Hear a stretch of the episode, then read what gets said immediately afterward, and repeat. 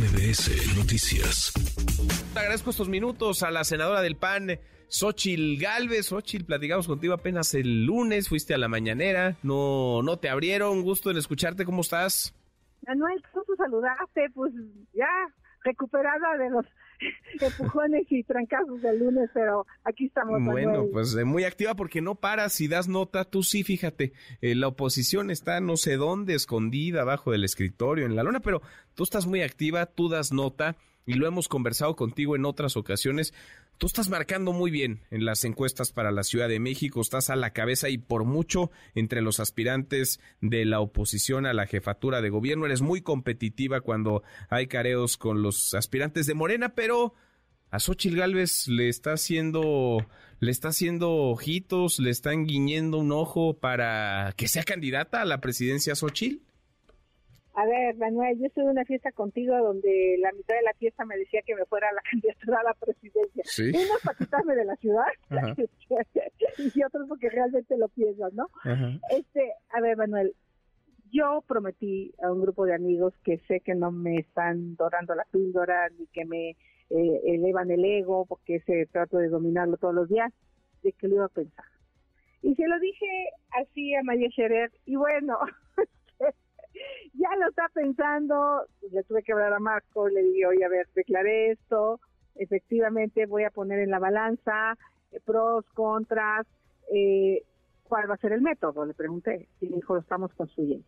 Bueno, entonces, en cuanto sepamos cuál es el método, yo digo si sí voy o no voy, porque si me piden un millón de firmas, pues ya me chingué, no hay manera.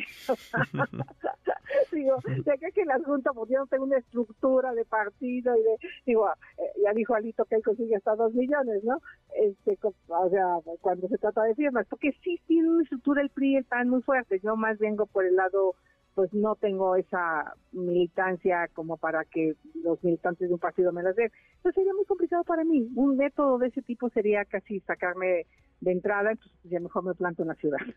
A ver, te va muy bien, insisto, en la ciudad eres competitiva y hay quienes quieren esa candidatura porque hay quienes piensan que la oposición tiene posibilidades reales de ganar el gobierno de la, de la Ciudad de México.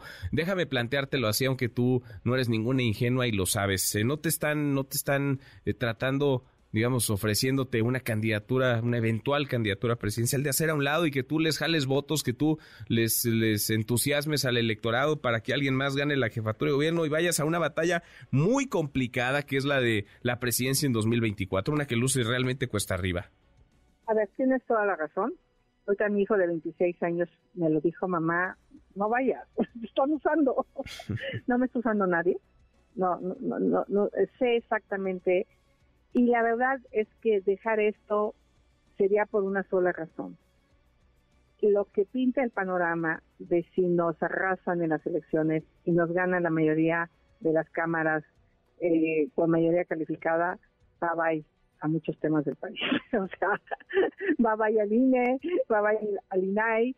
Y, y entonces lo que necesitamos ver es si podemos crear esa emoción. Yo, yo lo dije, es un tema de emoción. Eh, eh, yo vi cómo en Hidalgo pasé de siete puntos a cuarenta y tantos, porque logré emocionar al electorado.